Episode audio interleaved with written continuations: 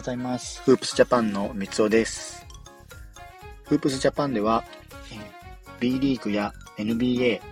大学バスケなどバスケットボールに関する情報選手紹介などを掲載しており、バスケットボールに関するスキルアップの記事なども掲載しております。ぜひチェックしてみてください。え本日は、えー、環境が人を変えるというテーマでちょっと話してみたいと思います。えー、皆さんは、えっ、ー、と、現代の現状の、まあ、あの状況、例えば仕事ですとか、学校環境とか、そういうのって、えー、どのような場で皆さん活躍されているのでしょうか？実際に、えー、やっぱり仕事面だと、えー、仕事で、えー、うまくいかないパターンですとか、そういった時は、実は、えー、自分の努力が足りないと思っているというよりも、環境が自分を変えているのではないかっていうところに、えー、と着目してみると、えー、意外とその環境を変えたことによって自分が変わることができるっていうところに着眼点がいくのかなと思っています。まあ、ここに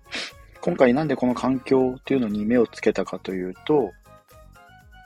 えっ、ー、と、NBA のちょっと選手、とある選手を、えー、取り上げてみようかなと思っているんですけども、先日、フェニックス・サンズというチームから、ブルックリン・ネッツへ移籍を果たしたミケル・ブリッジズという、えーと、NBA 選手がいます。こちらの選手なんですけども、まあ、簡単にプロフィール紹介すると、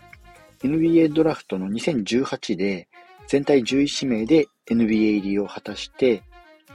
NCAA のビラノバ大学時代には2016年、18年と2度 ,2 度の優勝を果たし全米チャンピオンに輝いている経験を持ったフォワードの選手になっています。え、ー、と身長が2メーター1センチの、えーと、選手になっていて、えー、まあ、スモールフォワードだけじゃなくてこうシューティングガードなども、えー、こなすことができる選手です。ビラノバー大学の時にも、え、ー、と、NBA で活躍、今現代の NBA でも活躍しているドンテ・ディビデンゾなど、そういった選手とも一緒にプレーをして、NCAA チャンピオンに輝いている選手ですね。えっ、ー、と、1年目で、えっ、ー、と、アーリーエントリーをしないで、大学の時の1年目ですね、アーリーエントリーせずに2018年にエントリーをして、えー、えー、と大学3年の時か、3年の時に2018年の NBA ドラフトで NBA 入りを果たした選手になっています。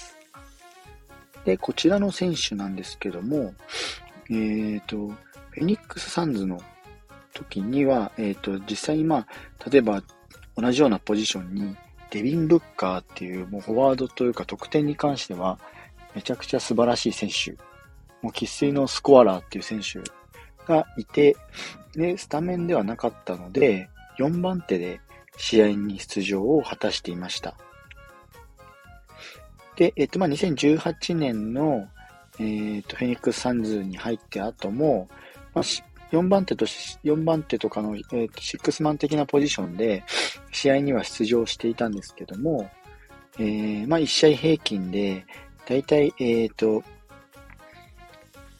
8点、まあ、1年目だと8.3ポイントとか、2年目で9得点、9.1得点。で、まあ、徐々にスタッツも伸ばしていって、えっ、ー、と、今シーズンなどだと、えっ、ー、と、17.2得点、えー、4リバウンドなど、まあ、スタッツは、えっ、ー、と、徐々に伸ばしていって、プレイタイムも、えー、少しずつ伸ばしてはいった選手ではあるんですけども、えー、結局のところ、こう、4番手で出てくる、4番手とか6マンで出てくる途中出場の選手になっているので、なので、なかなかこう、いいスタッツが残せないでいた選手でもあったんですね。で、先日、その、フェニックス・サンズと、えー、ブルックリン・ネッツが、えっ、ー、と、その、まあ、そのミケル・ブレッジスが移籍したブルックリン・ネッツと、えっ、ー、と、移籍のトレードの話が上がりまして、ネッツに所属していたケビン・デュラントと、そのミケル・ブリッジスがまあ、あの、移籍というかトレードするっていう形で、ブリッジズ自体は、えっ、ー、と、ネッツへ行きました。で、えっ、ー、と、ネッツに移籍した後なんですけども、まさにこのタイミングでこう環境が変わるっていう部分になってくるんですけど、ブリッジスが、ね、こうネッツへ移籍した後の、え、ー、と、試合では、実際にもうすでに、えー、スターティングで、スタメンで試合に出るようになります。で、この試合に出ていく中で、まあもちろん最初トレード後からいきなり試合に出てるんですけども、トレードした後の10試合の平均スタッツなんですけど、まあ、まだ10試合なので、実際にはちょっとこの今後っていうのはどうなるかわからないんですが、すでに 10, 10試合こなした後のブリッジスのスタッツが、えー、1試合平均で25.5得点。フィールドゴールのパーセンテージも50%を超えている選手ですね。あの、得点のスタッツになっています。まあ、まだ10試合しかな、な、10試合しかこなしてはいないんですが、まあ、えっと、例えば最近の試合ですと、1試合に30得点とか33得点とか、3月4日に行われた、えー、セルティクスとの試合だと38得点、10リバウンドとかのダブルダブルを残すようなスタッツも、えー、記録しました。で、平均の試合の多分プレイタイムも確実に40分とか出るようになってきて、えー、伸ばすような活躍を見せました。ただこれは本当に、まあ、チームが変わったっていうのもあるので、そのまさにトレードしたことによって環境が変わったので、ミケル・ブリッジス自身も、えー、本当に開花したっていう部分が、うんと生まれているのかなと思っています。本当にまあ10試合だけのスタッツであるんですけども、1試合平均がもう10得点近く上がって25.5得点で、非常にこうチームの勝利にも貢献するほどの選手になっているんですね。これはもう本当に環境が人を変えたっていうのがまさにその、まさにだなっていうのが、すごい改めて実感したようなスタッツになっています。なので、えっ、ー、と、まあ、例えば、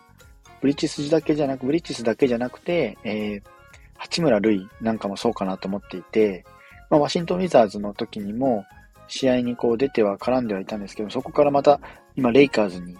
トレードしまして、移籍を果たしまして、で、また環境が変わったっていう状況になっているので、なので NBA で4年経験した後のこの今、名門のチームであるロサンゼルス・レイカーズに移籍を果たしたこの八村塁が今後こうどのようにチームに絡んでいって環境が変わったことによって自分自身を生かしていけるのかっていうのがすごく大事な局面に入っているのかなと感じています。なので今回はこうやってあの、このようにこう環境が人を変えるっていう部分で、えっ、ー、と、紹介をさせていただきました。まあ、もちろんその選手自身が、えー、チームに所属している時点で努力しなければいけないとか、練習をこなさなければいけないっていうのが あった、ある部分は、ある、うんと、ある部分が、ん？ある部分が出てくると思うんですけども、まあでも環境のせいにするなっても言う人ももちろんいると思います。まあ、まず自分の努力が足りないだろうとかっていう人もいるとは思うんですけども、ただ、えー、まあ、本当にこう大事になってくるのは、その自分に合った環境、最適な環境を探して見つけるっていうことが大事になってきます。そこでまたこう、そこが楽しく生きる部分になってくるとは思うので、なので今いる場所で皆さんこう感じていることとか、あ、自分ちょっと今ここに合わないな。まあこれはでもバスケットボールとかスポーツに限らず仕事とか学校とかもそうだなと思っていて、なのでそこはもう本当に無理なく楽しく自分がこう自分らしく生きれる場所、環境を見つけていくっていうのは、今後のこう、これだけ情報過多な時代に確実に必要になってくる部分かなと思いますので、